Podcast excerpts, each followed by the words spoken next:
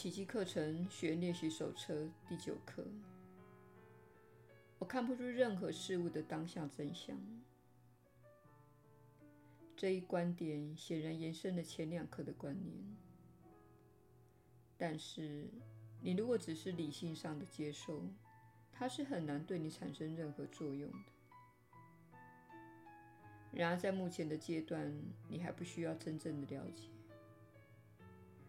事实上，认清自己并不了解，是解除你的错误观念的先决条件。这一培训过程注重的是操练，而非了解。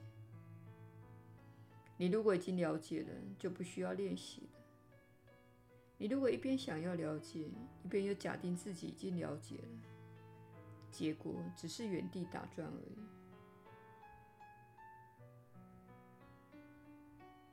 未经锻炼的心灵很难相信那看起来有形有相的东西，其实是不存在的。这个观念很可能令人坐立不安，也可能会激起种种强烈的抗拒。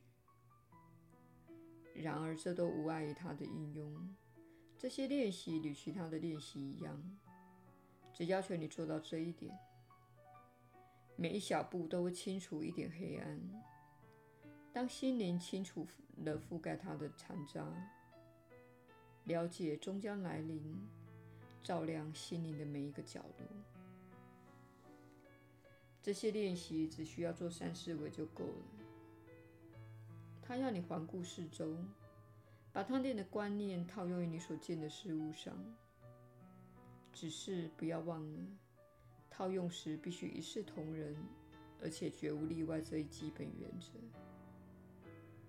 例如，我看不出这台打字机的当下真相。我看不出这部电话的当下真相。我看不出这只手背的当下真相。从最贴近你的东西开始，然后向外延伸出去。我看不出那衣架的当下真相。看不出那扇门的当下真相，我看不出那张脸的当下真相。不妨再强调一次，切勿排除任何的东西，也不必巨细靡遗的暴露一切。在这种分别时，一定要对自己非常的诚实，因为你可能会存心混淆两者。耶稣的引导，你确实是有福之人。我是你所知的耶稣。再次的恭喜你进入了这一刻。第九课说，你看不出任何事物的当下真相，此言不虚。你深受心中的观念、想法、记忆和投射所污染。它阻碍了你看见事物的能力，这是你现在这个阶段必须凭着信心来接受的观念。处在普通的意识状态时，你会看着某物说：“我当然看得出它当下的真相。它是一只杯子，它现在是杯子，昨天是杯子，明天也会是杯子。”这是你那仰赖逻辑线性思考的心灵在争辩，他反对这时段的练习。这时段的练习是为了转化及改变你意识中最深层的部分，而不是表层的部分。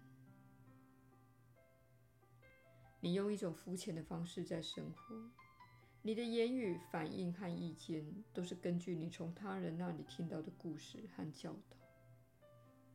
同时，如果你不认同他们的想法，你就会遭到惩罚。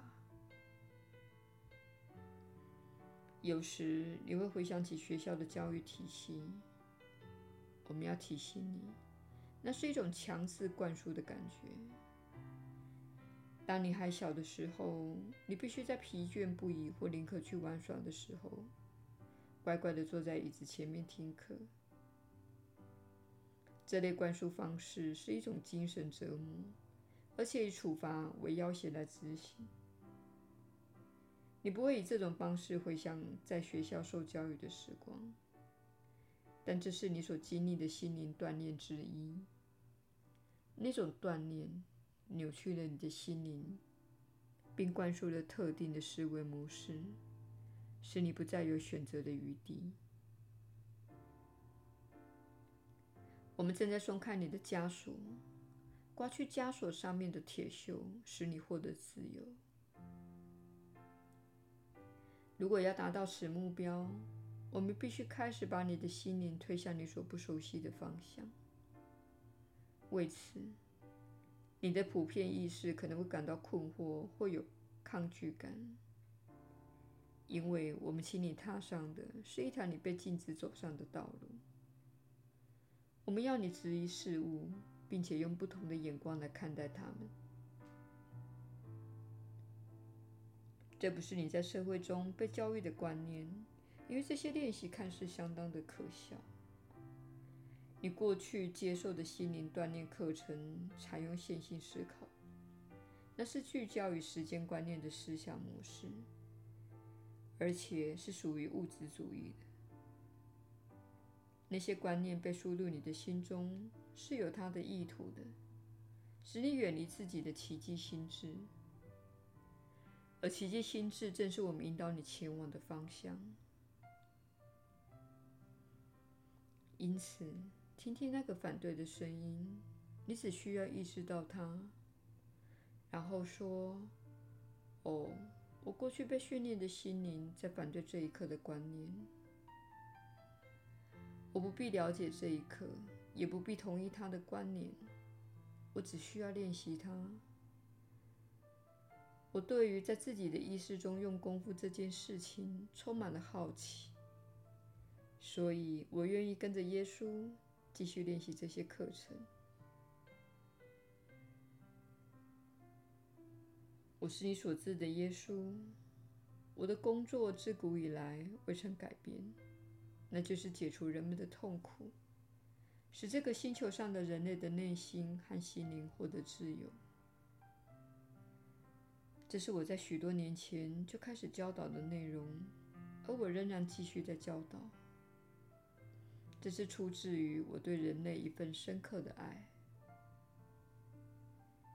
你无需受苦，你至今在这个世界承受太多苦了。这些课程为你指出一条道路，使你处理那些痛苦。请加入明天第十课的练习。我是你所知的耶稣。我们明天再会。